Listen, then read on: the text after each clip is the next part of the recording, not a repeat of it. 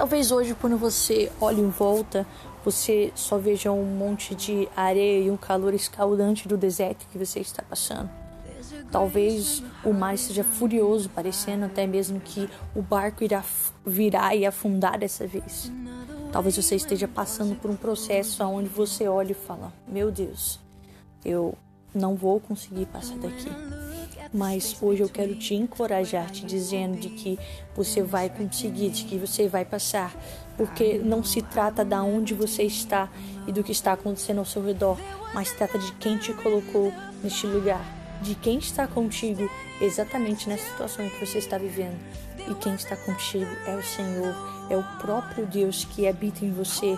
Ele disse lá no último versículo, na última parte, em Mateus 28. Eis que eu estarei convosco todos os dias até a consumação dos séculos. Em Hebreus 13, 5, ele fala: é, De maneira alguma eu nunca jamais te abandonarei. O Senhor, Ele está contigo. Eu sei que muitas vezes é difícil lembrar-se disso, mas hoje se agarre e Ele te fará mais do que vencedor. Sabe, o processo é tudo aquilo que está entre quem somos hoje e quem queremos ser, estar ou chegar na frente.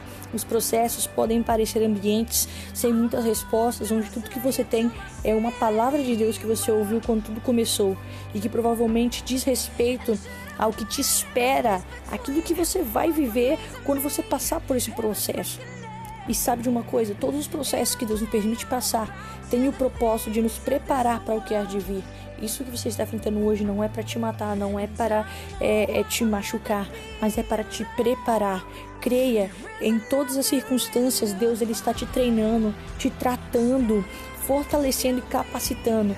Muitas vezes aquilo que mais parece ter vindo para nos destruir é a mola propulsora que te fará, que nos fará saltar muito mais alto. Por isso, sabe, pare de olhar para a dificuldade processo, pare de olhar para é, muitas vezes as suas próprias limitações, mas olhe para Jesus, se agarre nele e que ele seja a tua força. Abrace os seus processos para viver os propósitos de Deus. E cara, você vai ver que assim que você passar por isso, você vai olhar e você vai ver o quanto você cresceu, o quanto Deus ele desenvolveu o caráter dele em você, o quanto os princípios do céu foram gerados no seu coração. Então hoje essa palavra de encorajamento para que você não desista em meu processo, não desista em minha fornalha, em meu deserto, em minha cova do leão, mas aquele que te levou para este lugar, ele também está aí com você e te fará passar por isso e sair daí ainda com mais fé, ainda mais fortalecido, ainda mais preparado para ver o propósito dele para sua vida.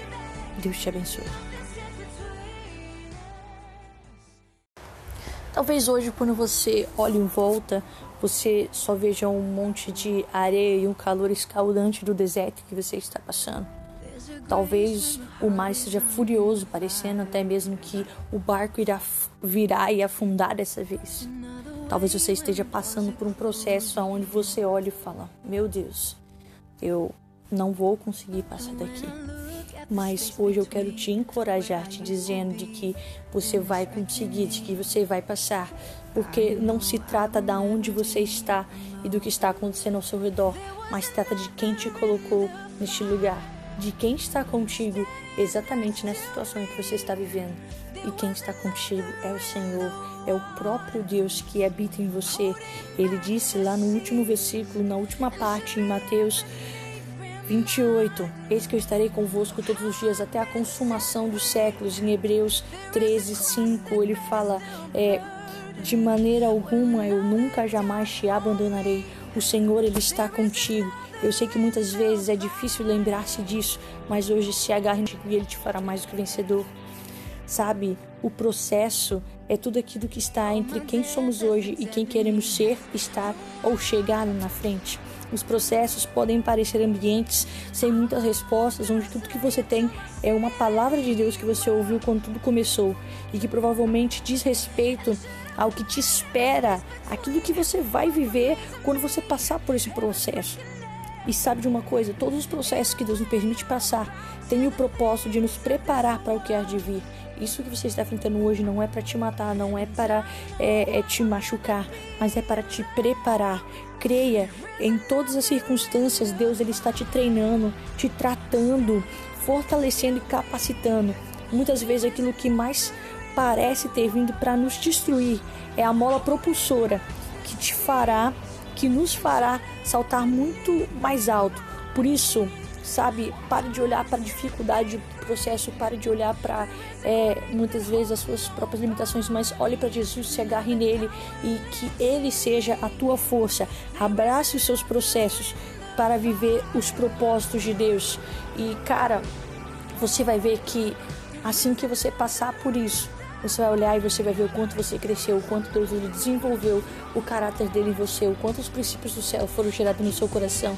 Então hoje essa palavra de encorajamento para que você não desista em meu processo, não desista em minha fornalha, em meu deserto, em minha cova do leão, mas aquele que te levou para este lugar, ele também está aí com você e te fará passar por isso e sair daí ainda com mais fé, ainda mais fortalecido, ainda mais preparado para ver o propósito dele para sua vida. Deus te abençoe.